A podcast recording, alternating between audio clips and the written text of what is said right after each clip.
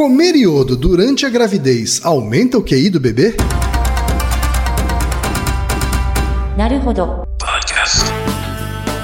Bem-vindo ao Nauro Rodô, podcast para quem tem fome de aprender. Eu sou Ken Fujioka. Eu sou Altair de Souza. E hoje é dia de quê? Desapontando estudos. Vamos para os recados da paróquia, Altair. Bora. Número 1, um, vai no apoia.se e deixa sua contribuição. Já agradecemos. Número 2, vai no iTunes Store e deixa 5 estrelas e um comentário. Isso aí. E número 3, apresente o Naruhodo para uma amiga ou um amigo que não conhece o Naruhodo ou que nunca tem ouvido um podcast. Vamos aumentar o tamanho da podosfera. É isso aí. E antes da pauta, mais um recado. O Naruhodo está abrindo espaço para os podcasts das Minas, porque representatividade é importante também na podosfera. E o destaque de hoje vai para As Matildas, com TH, comandado pela Grécia Bafa e pela Iole Melo. Ouça o recado que elas deixaram para você, ouvinte do Naruhodô. E conheça o podcast As Matildas. Fala galera do Naruhodo! Obrigado pela oportunidade de falar aqui. Eu sou a Grécia Bafa. E eu sou Yoli Mello. Nós somos do podcast As Matildas. Nosso cast fala sobre a perspectiva da mulher sobre o audiovisual. Sempre com muita treta. Já falamos sobre representatividade feminina, sobre pornô, representatividade negra, lésbica e muito mais. Se você quer consumir mais conteúdo da Podosfera produzido por mulheres, procure pela hashtag Mulheres Podcasters. E encontre a gente também no Twitter, arroba asmatildas, no Instagram, arroba asmatildasoficial, no Facebook e no site do Cinemação. Altaí, temos mais uma pergunta de ouvinte. Quando você se machucava, você passava iodo? Então, bem na infância. Sim, aquele bem negócio vermelho é, que ardia. É, isso. É, o iodo não arde tanto, né? Metiolate. É, o metiolate arde mais. né? E você comia o, aquilo? O iodo não... Não, não comia. Você imagina uma grávida comendo isso? Não vejo muito sentido. então, Mas a gente recebeu aqui a pergunta do Nicolas Cavalcante, que é estudante de edificações de Maceió, Alagoas. Aê. E eu também não posso deixar de dizer aqui Claro. que o litoral de Alagoas é um dos meus favoritos. mas eu, eu concordo com você. É um Muito bonito mesmo. favoritos. Aquela- Eu já passei alguns dias lá em Porto de Pedra, São Miguel Uhum. dos Milagres, assim, é fantástico. Eu tenho saudades. Recomendo. Quem gosta de praia, vá. Mas enfim, o Nicolas mandou o seguinte: eu estava na casa da minha prima, que foi mãe recentemente, e ela disse que comer iodo durante a gravidez aumenta o QI do bebê. Duvidei na hora e assim que cheguei em casa, mandei esse e-mail para vocês. Olha só, né? Olha só. Preguiçoso. É, ô Nicolas. Tudo bem você mandar um e-mail pra gente, tá? Mas é importante que você saiba que essa não é a única opção. Claro. Mas mande também, mande também. Altair, ó, eu, eu achei aqui, inclusive, um artigo na revista Crescer, Ah, tá? Que diz o seguinte: Kelly Key. Kelly Key, não é uma, enfim, uma personalidade artista aí. né? importantíssima né, da, dos anais da cultura brasileira. Kelly Key toma iodo durante gestação para aumentar o QI do bebê. Pode ou não pode? Suplementação do mineral gera polêmica entre internautas. E aí tem uma foto aqui dela realmente pingando iodo na água. É o metiolate, né? É. É tipo o iodo que você colocava no machucado. É, um iodo que ela comprou na farmácia, provavelmente, né? Porque acredita que ingerir iodo dessa forma Uhum. vai de alguma forma aumentar o QI do bebê, da Uhum. qual a mãe está grávida. E aí? O que, que você acha, hein? Olha, eu daria até uma chance pro iodo, mas depois que eu vi que aquele que bebe, eu acho que não acredito. Só porque ela, cara. Como assim? ok, piada. Se tem algum fã daquele que aqui, Desculpa. eu peço desculpas antecipadamente. É, ouça o nosso episódio antigo lá atrás sobre se comer placenta faz bem, sabe? É verdade, É, a gente que- teve, teve episódio sobre comer placenta. Isso, né? com outra personagem da Que teve cultura a nacional. embaixadora e a Bela Gil. Isso, né? então. A Bela Gil como embaixadora. É, mas diferentemente da Bela Gil, né? No caso daquela que faz sentido. Hum. Olha só. Faz algum sentido. Olha sim. só, tá vendo? Faz algum Kelly sentido. Key maior do que Bela Gil. Pois então. é. Ah. É, Bom, não vou dizer por causa disso, mas enfim. De fato, a suplementação de iodo pode Hum. gerar um incremento no QI do bebê, sim. Olha só. É. Só que a questão é explicar o estudo original que gerou isso, Uhum. né? Teve uma divulgação não só na, na, na revista Crescer, mas também Em outros jornais fo- lugares, é. externos e tal. Ficou bastante popular esse assunto. Isso. Ele ficou mais popular, na verdade, em, dois, em torno de 2013, que foi quando surgiu o estudo que deu origem. Mas o interessante, assim, além de explicar o mecanismo em si e tal, falar do. Assim, o estudo é correto. Ele é um estudo que foi publicado na Lancet, que é uma Certo. excelente revista, em 2013. O estudo foi bem feito, tem dados bem claros, dá pra ver. Tô vendo aqui, inclusive, que é um estudo patrocinado pela Avon. Isso, ele é baseado numa coorte. Pra quem não Uhum. sabe, estudos de coorte são estudos em que você pega um grupo de pessoas e acompanha elas durante o tempo. Isso que a gente chama também de estudo longitudinal. Longitudi- é um tipo de estudo longitudinal, Uhum. é a corte. Então você pega um grupo de pessoas no momento zero, avalia elas e depois deixa ela seguir a vida delas e vai Você acompanhando. vai acompanhando ao Isso. longo do tempo. De um tempo, estabelece um, de- um tempo final e vai acompanhando de tempos em tempos. Esse, o, o estudo da, da associação entre iodo na gravidez e desempenho cognitivo nas crianças, é um- uma coorte que é o estudo de pais e crianças, é, o estudo longitudinal de pais e crianças da Avon, né, que a sigla em inglês é AUSPAC. Que foi Tá. publicado na Lancet. No Lancet, em 2013. É, na verdade, esses estudos de coorte, né, são estudos em que você pega um grupo de pessoas e avalia uma, centen uma duas centenas de variáveis. São muitas variáveis ao mesmo tempo. Para você não perder tempo e tal, e, e utilizar o recurso da melhor forma possível. Esse artigo foi um dos produtos desse estudo. Teve vários artigos. Ah, entendi. É, tanto é que eles, eles colocam essa sigla, porque aí fica mais fácil de achar todos os artigos Que tem a ver com a OSPAC. com, com essa amostragem. No Brasil, você tem vários coortes.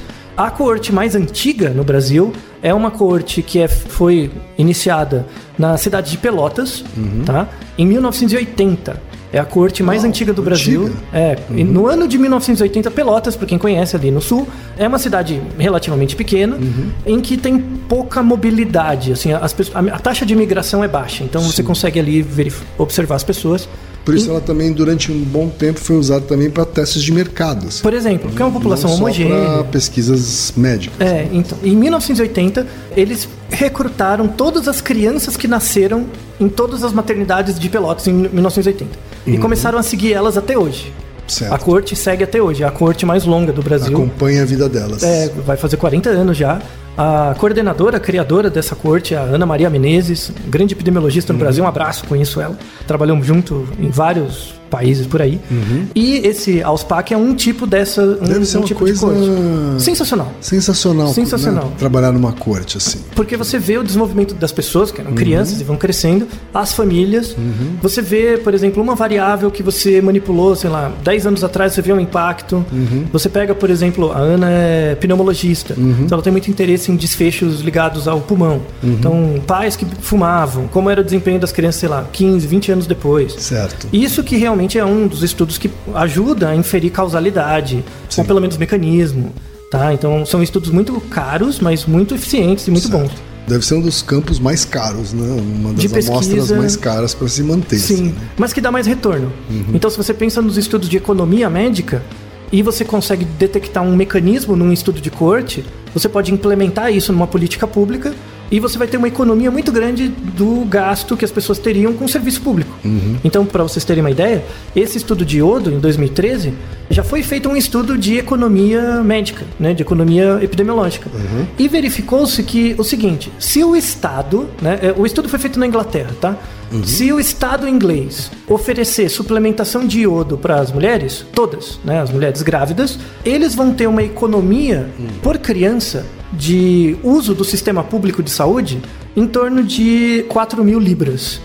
Se você pega todas as grávidas ali, vai ter uma baita economia no sistema Sem público. dúvida. Então, o objetivo principal desses estudos epidemiológicos de cortes grandes é para isso. Tá? E aí é uma grande mensagem desse episódio, que aí entra na ideia do desapontando estudos, porque o estudo em si é bom. Tá? Estudos epidemiológicos, em geral, eles não são bons para verificar variações individuais. Tá? Você tem que pensar os resultados de estudos epidemiológicos grandes em termos de probabilidade. Então, por exemplo, se eu pego uma mãe e dou iodo para ela, quer dizer que o filho dessa mãe, eu pego uma mãe só, uma pessoa, uma grávida, eu pego uma grávida, dou iodo para ela, quer dizer que o filho dela vai nascer com, vai se desenvolver com maior QI? Não. O estudo epidemiológico não ajuda a entender isso. Tá? Uma. Se eu pegar né? Mil grávidas. Suplementar todas. E aí cada. Vou ter mil crianças, né? Será que a média do QI dessas crianças vai ser maior do que a média de outras mil mães que não tiveram suplementação de iodo? Vai. Então você tem um impacto na média, mas não no desempenho de cada criança. Esse é um dos erros mais comuns que as pessoas têm. E aí é, um- é uma das coisas da, da teoria de probabilidade, da estatística em geral, né? Quando você trabalha com médias, por exemplo, eu tenho um grupo de pessoas e eu quero saber a média da altura dessas pessoas. Vamos fazer um pequeno teste. Imagine na sua cabeça um grupo de 20 pessoas cuja média da altura é 1,70. Você consegue imaginar, né? Provavelmente a maior parte de vocês que está nos ouvindo imaginou o seguinte: 20 pessoas, ah, algumas têm mais que 1,70, outras têm menos, e em média vai dar 1,70, tá? Isso é, é um raciocínio que a gente tem que é mais ou menos ilusório, tá? É um viés cognitivo. Claro. Por exemplo, eu poderia ter um grupo de anões e um grupo de jogadores de basquete cuja média entre eles dá 1,70, Sim. tá? Ou seja, muitas vezes a média, o valor da média não representa nenhum dos elementos, mas representa a média deles. Claro. Então, quando você é um epidemiologista, você não olha os indivíduos, você olha esse meta-indivíduo. Esse indivíduo médio, que muitas vezes não é cada um deles. Claro. Não representa cada indivíduo. Sim. Representa um padrão médio probabilístico dos indivíduos. Então, agora, à luz dessa informação, vamos repetir o exemplo. Se eu pego uma mãe, suplemento ela com iodo, quer dizer que o filho dela vai ter QI mais alto? Não. De Provavelmente acordo não. com esse estudo, não. É, de acordo com esse estudo, não. Mas se eu pegar mil mães, suplementar elas com iodo, eu vou ter mil crianças e vou ter uma média do QI dessas mil crianças. Se eu pegar outras mil mães, não der a suplementação de iodo, vou ter outras mil, cri- mil crianças e pego a média do QI dessas mil, outras mil. Vai ter diferença na- nesse meta-indivíduo? Vai. Tá? Isso é a primeira coisa. Quer dizer, aquela amostra que recebeu A o iodo, a suplementação isso. de iodo, tem uma média de QI maior do que a que não recebeu. Isso. Esse é o primeiro grande achado, tá? Então, primeira coisa, um resultado médio não necessariamente representa cada indivíduo. Não significa que uma criança pega isoladamente do primeiro Isso. grupo, ela vai ter um QI acima da média. Isso, não significa isso, tá? Então, dados epidemiológicos não explicam variações individuais. Certo. Então, onde que está o erro? É a divulgação. Então, você colocar, por exemplo, uma, uma revista para mães. E mãe é um bicho meio desesperado, né? Em geral, né? Mãe é um bicho não devia, mas é um pouco desesperado. Você colocar dessa forma, ah, suplementar em iodo é bom, aumenta o QI da criança. Não tá, isso é errado, é desonesto. E não é isso que o artigo diz Isso, também. não é isso que o artigo diz. O artigo diz, e a Lancet é uma revista epidemiológica para epidemiologistas, para pessoas de saúde pública, eles falam isso no artigo no final. Se você promover um plano de política pública e oferecer gratuitamente a suplementação de iodo, que é barata, né? Você vai ter uma economia no uso de serviços públicos posteriormente. Que pensando economicamente, na população, no país inteiro, é bom. Né? Pensando como economista, é bom. Tá? Mas não necessariamente. Você não pode é, considerar isso como algo individual, único, que todos os indivíduos vão ter QI mais alto por causa disso. Claro. Esse é o primeiro porém, tá? É não pegar resultados coletivos como sendo individual. Mas aumenta a minha chance, né, Altair? Então, aí vem a questão probabilística. Aumenta a sua chance. Aumentar a sua chance não quer dizer que vai ser. Claro. Lembre do nosso episódio sobre como funciona lá a chuva, a probabilidade de chuva. Você sair de casa com uns 80% de chance de chover, Não pode ser que que não vai chover, é. Exato. Você fazer suplementação de iodo não quer dizer que seu filho vai ter QI maior. Mas aumenta a probabilidade. Pode é ser que aquela não- coisa do só ganha se jogar, né? Só- Isso. é, Só, ganha na Mega Sena se jogar. Excelente, excelente observação. Só que aí qual que é o ponto? Tudo bem, se eu suplementar com iodo, vai aumentar a probabilidade dele ter um QI maior. Mas será que compensa? Aí a questão se compensa é se essa suplementação oferece algum risco. Sim. Se oferecer risco, aí talvez não compense, dependendo do tamanho do risco. Esse estudo fala alguma coisa sobre Então, riscos? aí que a gente tem que estudar o mecanismo de ação do iodo, enfim, né? O iodo no corpo, ele é um- um- uma substância importante, ela é usada em várias, várias funções, né? Uhum. No cérebro também. Não se tem uma quantidade de iodo ideal, Ah, é? tá? Não se tem uma quantidade. Esse artigo, ele, ele recomenda uma quantidade, que ele foi o valor que ele conseguiu discriminar entre mulheres que, que têm que- crianças com QI mais alto ou mais baixo, em torno de 150 miligramas, tá? Para vocês terem No uma ideia. corpo, é isso? É, não, não. Você tem que consumir 150 ah, miligramas. consumir 150 miligramas. Isso. É- Uma, di- uma dieta diária, assim. Isso. É, é, 150 miligramas não é muito. Tá? Você- é- é, as principais fontes comuns assim de iodo é peixe e leite. Certo. Tá? Uma refeição que você faça, uma refeição com uma porção de peixe ou um copo de leite já é o suficiente, não precisa de muito. Tá? Você não precisa ficar colocando iodo do machucado na água e tomando. Só for mudar um pouco a sua dieta já é o suficiente, tá? Para ter esse efeito que o artigo mostra. Certo. E aí vem uma coisa importante. Tudo bem, a gente já falou, reforçou isso, que você tem um ganho na média do QI. sim. Né? Então, crianças que são suplementadas com iodo na gravidez têm um aumento na média de QI. Sim. Aí vem a pergunta: será que o tamanho do efeito desse ganho é grande? Será que a diferença real é grande? Uhum. Será que uma criança aumenta 50 pontos de QI porque fez suplementação? Provavelmente não, né? Então, aí que vem o, outro- o segundo ponto, tá? Sabe qual é a diferença de média no ganho de QI? Então tem lá dois grupos de crianças, uma recebeu suplementação, outra não. As crianças que receberam suplementação têm um QI um pouco maior. Mas sabe quanto, em média? Quanto? 1.2 ponto de QI, tá? 1.2. Isso. Pra você ter uma ideia, um QI médio, se você faz um teste de QI, a média são 100 pontos. Tá? 100. Se você pega duas pessoas, uma com QI 100 e a outra com QI 101,2, não faz diferença. mesma coisa. É a mesma coisa. E aí volta na questão de novo. Esse 1,2 pontos a mais é na média. Na média. Sim. Se você transformar isso numa distribuição normal e pegar 1,2% das pessoas da população, é bastante Sim, pensando num efeito médio. Mas em você não é nada. sim. Ou seja, eu- isso reflete uma coisa que é chamado em, em- em- psicologia, na verdade, da Gestalt, que é chamado princípio da emergência. O princípio da emergência é o seguinte: quando você olha indivíduos fazendo tarefas, né, você não vê nenhum efeito, você só vê os efeitos dos indivíduos. Quando você observa eles em grupo, emerge uma coisa maior. O exemplo que se tem da, da teoria da Gestalt com isso é o exemplo da- do formigueiro. Formiguinhas trabalham fazendo suas funções de um jeito bem repetitivo. Só que as ações de todas elas, conjuntamente, geram o formigueiro, que é uma coisa altamente organizada. Sim. Tá? Todos os seus neurônios ativam são só bombas de sódio e potássio que trocam potenciais de ação. Seus neurônios. Mas se você junta todos, o processo emergente do seu cérebro é a sua consciência. Né? Então você tem coisas altamente complexas que emergem de processos muito simples. Tá? Microprocesso simples. bem simples, né? Isso reflete o princípio da emergência. Então, se você pega uma criança e dá iodo para ela, para mãe no caso, uma criança não vai gerar diferença. Mas se você der para muitas, Pra ou população proce- inteira. pra- isso, Uhum. o processo emergente disso não é uma melhoria do QI da população em geral, Uhum. mas é uma redução de custo econômico no- na saúde. De que forma se dá essa redução de custo? Então, por exemplo, se você melho- melhora, já tem aí aqui no artigo ele repete a outros artigos, né, que mostram crianças que têm um QI um pouco melhor, né, principalmente QI verbal e tal, QI numérico, isso diminui a chance dela pegar outras doenças, de se expor a risco. Em geral, vem de famílias com um pouco mais de suporte social, então elas têm uma qualidade de vida melhor, né? Então, é, crianças com melhor desempenho cognitivo, entre aspas, se protegem melhor das coisas. Então, são menos expostas a risco e aí usam menos o serviço público. Então, isso gera uma economia para o Estado. Certo. Tá? Então, uma coisa importante, que aí é a grande mensagem desse artigo, de fato, suplementar com iodo aumenta a probabilidade do seu filho de ter um maior QI. Só que esse aumento é muito pequeno. O aumento prático no QI é muito baixo. Tá? Primeiro que é uma probabilidade. É uma pode probabilidade. não acontecer. Pode não aumentar, E mas se aumentar, vai ser pouquinho. provavelmente vai ser muito pouquinho. Vai ser pouquinho. Isso. Quase imperceptível, É. vamos dizer assim. Aí pense na, na contraindicação. Tem uma contraindicação você ficar fazendo suplementação de iodo? Não.